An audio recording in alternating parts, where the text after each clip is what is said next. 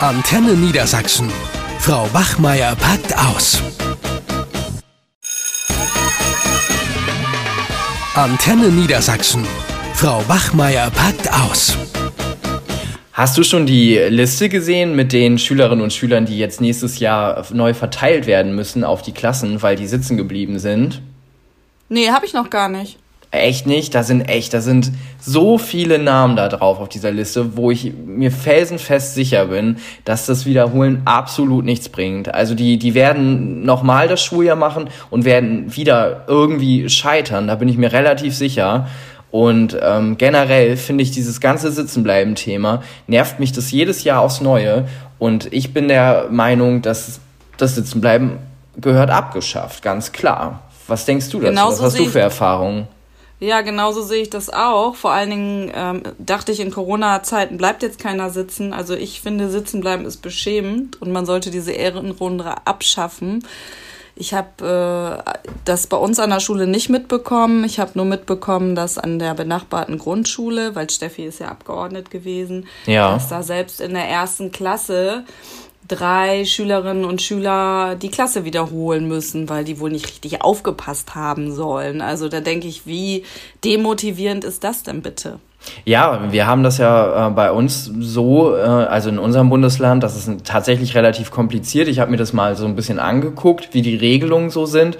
Ähm, sitzen bleiben gibt es ja zum Teil gar nicht mehr, aber wir in, in Niedersachsen sind definitiv, äh, wenn es darum geht, echt Schlusslicht. Ne? Wir haben ja dieses sogenannte automatisierte Sitzenbleiben.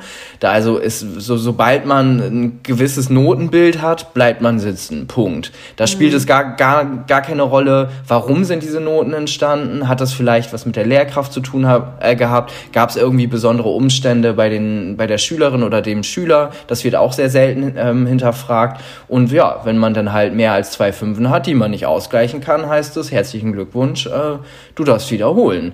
Und ich mhm. finde das super sinnlos. Also wenn wir uns auch mal angucken, wie, wie erfolgreich das Ganze, Ganze ist. Ne? Bist du schon mal sitzen geblieben? Ja, ich bin sitzen geblieben. Was? Und zwar damals auf dem Gymnasium. Ich bin noch zur ähm, OS gegangen, zur Orientierungsstufe und bin dann mhm. in der mhm. siebten Klasse aufs Gymnasium und bin dann in der achten Klasse mit zwei Fünfen sitzen geblieben und zwar in Mathe, das konnte ich noch nie. Und in Geschichte, da habe ich immer geschwänzt und habe irgendwie gedacht, das hätte keine Auswirkung, weil wir das ja. in der ersten Stunde hatten.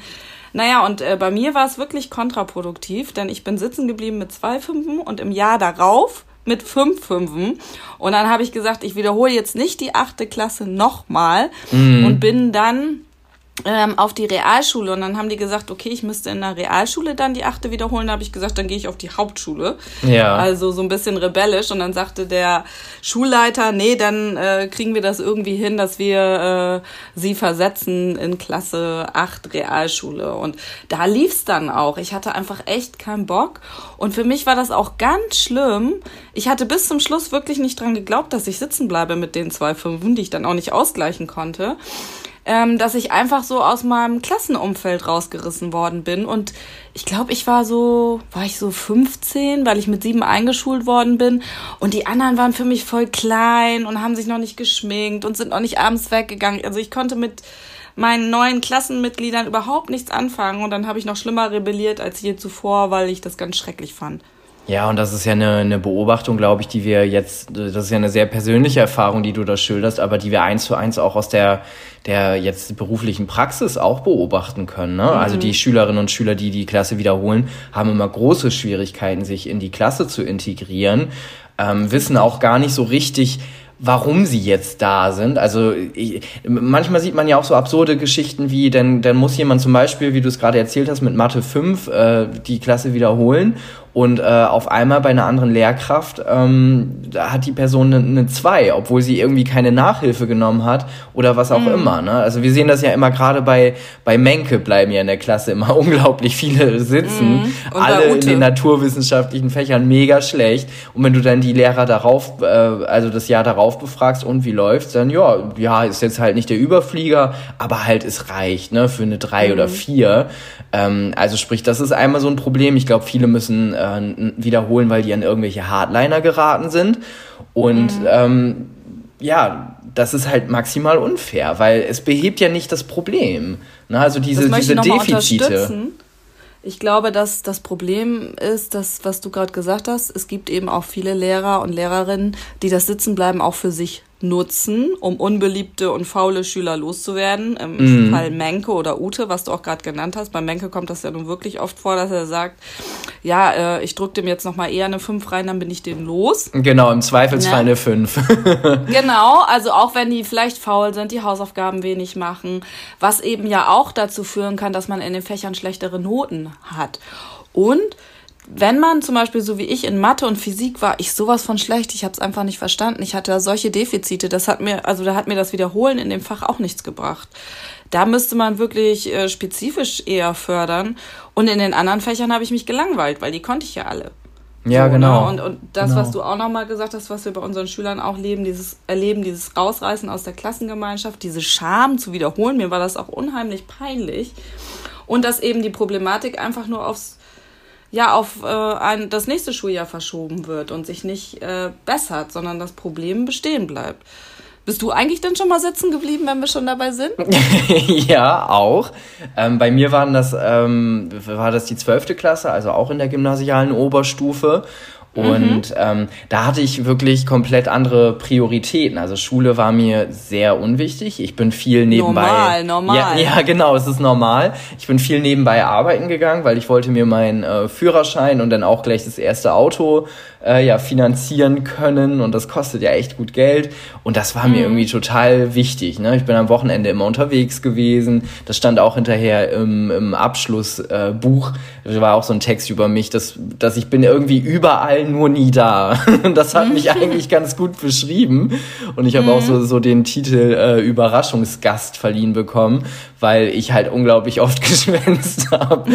Und das lag aber auch wirklich äh, einfach daran, dass mir alles andere wichtiger war. Und dann mhm. hat eine, ähm, meine Tutorin, das, ja, ist so eine Art Klassenlehrerin damals, die hat mich dann einmal ja so ein bisschen ins Gespräch gebeten und ähm, ja, hat mich ernsthaft gefragt, ja, was möchten Sie, wo möchten Sie hin und bla bla bla. Sie wollen doch hier nicht ewig im Kaff versauern, also brauchen Sie das Abitur, verstehe ich das richtig? Also so dann halt. Äh, mhm. Äh, der hat die das ganz geschickt aufgezogen und hat gesagt, so, wir machen jetzt folgendes, ähm, mit den Unterkursen, die Sie hier gerade haben, äh, können Sie das Abi gar nicht kriegen. Sie wiederholen nochmal die zwölfte Klasse, äh, kommen dann mhm. zu mir in den Kurs und äh, dann werde ich da ein bisschen darauf achten, dass Sie auch das Abi bekommen, damit Sie hier aus diesem Kaff auch irgendwann verschwinden können. Mhm. Und das mhm. fand ich total gut rückblickend. Das hat mir mega ja. viel gebracht. Ne? Also nicht nur das Wiederholen an sich, sondern natürlich auch das äh, eine Lehrerin beigegangen ist und ganz klar erkannt hat, woran es liegt. Ne? Und die, die, ja. die war nicht im Sinne von, oh, hier, sie sind zu dumm, sie kriegen das Abi nicht, sondern ja. sie hat, sie hat die Gründe gesehen und hat gesagt, ich soll mhm. da jetzt ein bisschen mehr, ja, ein bisschen mehr auch an, an meine Zukunft denken und nicht so stark in der Gegenwart verharren. Und das hat mir ganz viel, also mir hat's viel gebracht. Ich habe mich dann auch ja, sehr also wohl denke, gefühlt in der neuen Ich denke, Klasse. im Einzelfall kann das schon was bringen, aber das sind wirklich Einzelfälle. Also wir haben ja jedes Jahr in Deutschland äh, zwei äh, Prozent der Schülerinnen und Schüler wiederholen die Klassen, mhm. ob nun freiwillig oder ähm, beschlossen. Aber trotzdem ist es in den meisten Fällen so, das haben Studien ja auch bewiesen, dass das eher einen negativen Effekt hat. Und das erkennen wir ja auch zum Beispiel bei den Schülerinnen und Schülern, die bei uns im Realschulbereich um ihren erweiterten Realschulabschluss zu bekommen oder vielleicht auch nochmal bessere Noten, ja auch oft freiwillig das Schuljahr wiederholen. Ich hatte in meiner letzten Realschulklasse vier Schüler, Jungs von anderen Schulen, die einfach nochmal freiwillig an unserer Schule wiederholt haben und das war eine Katastrophe. Die hatten eigentlich gar keinen Bock. Die wussten gar nicht, was sie eigentlich machen wollten, haben vielleicht auch deswegen nochmal wiederholt.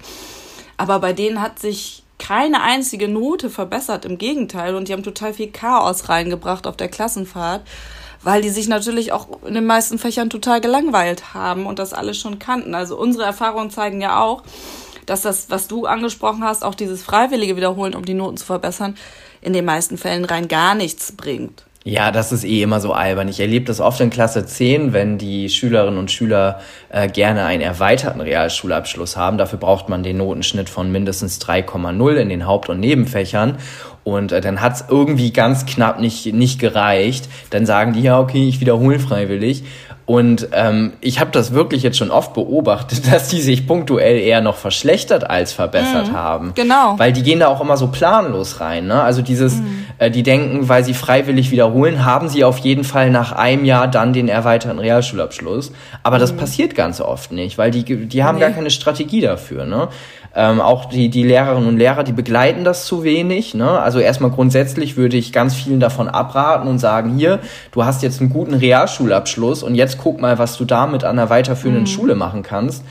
Ähm, aber ich glaube, die haben auch oft Angst, auf weiterführende Schulen zu gehen und sind deswegen noch mal ganz gerne ein Jahr an der Schule. Also zumindest ja, habe ich das auch schon beobachten können. Wobei sie an weiterführenden Schulen ja auch oft ihre Abschlüsse noch mal verbessern können. Ja, genau, auch genau. Möglichkeiten. Ne? Das wissen die oft aber auch nicht. Die Frage ist so gerade im Grundschulbereich. Ähm, also wir sind ja beide generell dafür, das Sitzenbleiben abzuschaffen. Genau. Ähm, aber gerade auch so im Grundschulbereich, was soll das bitte äh, ein Erst- oder Zweitklässler wiederholen zu lassen? Die sind ja auch altersmäßig dann, ne, sage ich mal, wenn die jetzt mit sechs eingeschult worden sind, dann sind sie ja wirklich, dann sieht man ja auch schon den Altersunterschied größenmäßig oft. Und wie demotivierend das ist, das alles nochmal zu wiederholen. Ne? Also da äh, denke ich, entweder ist der Schüler oder die Schülerin dann doch zu früh eingeschult worden dass man da eher gucken sollte, ne? sind die überhaupt schon wirklich schulreif, sind ja, die genau. soweit? Oder ist da vielleicht auch vieles untergegangen, ne? dass man in der Grundschule doch zu wenig pädagogisch arbeitet, denen auch genug Zeit lässt, doch schon zu viel Druck aufbaut. Also ich finde das bedenklich. Ja, das ist super unfair. Also diese Sinnhaftigkeit von sitzen bleiben oder ne, also ich habe das erst verstanden, das musst du dir mal vorstellen, da war ich 16, 17 nach einem mhm. ernsthaften Gespräch mit einer Lehrerin. Da habe ich verstanden, so, yo, okay, Schule, äh, ist wichtig, also der Abschluss ist wichtig. Und dieses Gespräch, da, da, brauchst du ja eine gewisse geistige Reife für und als Grundschüler hast du die ja noch gar nicht. Also wenn da eine Lehrerin oder ein Lehrer zu mir käme, als so kleiner Stöpsel und dann zu mir sagt, du, du, machst die Schule nicht für, für deine Eltern oder für die Lehrer, sondern das ist alles nur für dich und deine Zukunft, das kann man ja gar nicht verstehen.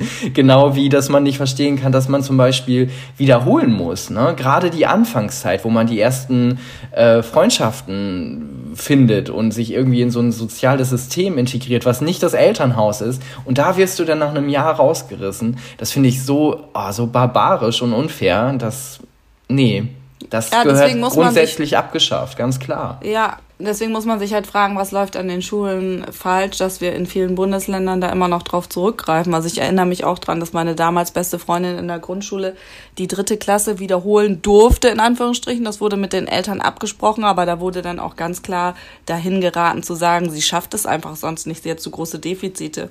Ja. Und da sagen natürlich dann die meisten Eltern, ja, dann wiederholt sie freiwillig in Anführungsstrichen. Und das war für sie ganz, ganz schlimm und ganz traumatisch.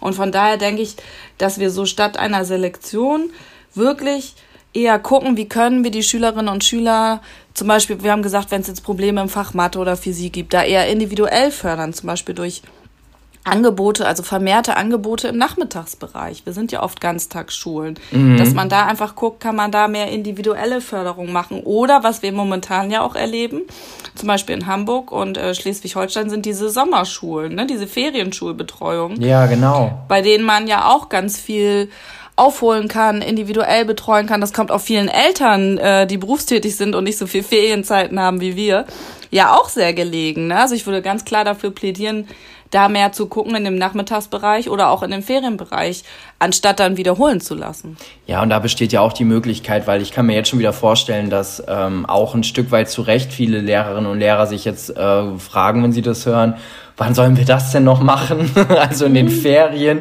Da gibt's ja durchaus auch die Möglichkeit, mit irgendwie freien Trägern zusammenzuarbeiten. Ne? Also genau. so eine genau. Art schulisches Ferienangebot, was aber von auch von externen mitgestaltet wird, sei es von der Richtig. Schüler, von der Schülerhilfe oder was. Da gibt's ja verschiedene äh, auch Institutionen, die sich darauf spezialisiert haben. Und ähm, das sollte dann, ne, ähnlich wie irgendwie in den USA, das kennt man vielleicht aus irgendwelchen Serien oder Filmen, da gibt's ja immer diese Sommerschulen, wenn man es nicht schafft schafft, wenn man irgendwie äh, gewisse Leistungen nicht erbringt. Und sowas sollte man dann auch für diese Schülerinnen und Schüler einrichten. Also, ne, wenn beispielsweise hättest du in die Sommerschule Mathe gemusst, um da nochmal ja. ein bisschen die Grundlagen und so rein, äh, reinzubekommen. Natürlich auch mit der Perspektive, dass, ähm, dass du dann danach wieder in deine Klasse ganz normal darfst und dann wahrscheinlich auch wieder besser den Anschluss findest. Ne? Ja, oder auch halt im Nachmittagsbereich, dann aber mit der entsprechenden Lehrkraft. Ich bin ja der Überzeugung davon, wenn man Mathe nicht versteht, hat das auch ganz viel mit der Lehrkraft zu tun. Ja. Also bitte dann auch eine Lehrkraft, die gut erklären kann. Aber ansonsten stimme ich dir voll und ganz zu. Und ich würde sagen, dass wir äh, vor allen Dingen Corona auch bedingt sowieso jetzt sagen, es ist Zeit dafür, das Sitzenbleiben abzuschaffen und über andere Alternativen nachzudenken. Ja, also die Alternative, finde ich, die liegt auf der Hand. Ne? Wir, wir sind nun mal im, im Bildungsföderalismus. Wir sehen, wie es besser geht, wie es anders gehen kann, als wir es machen im Vergleich.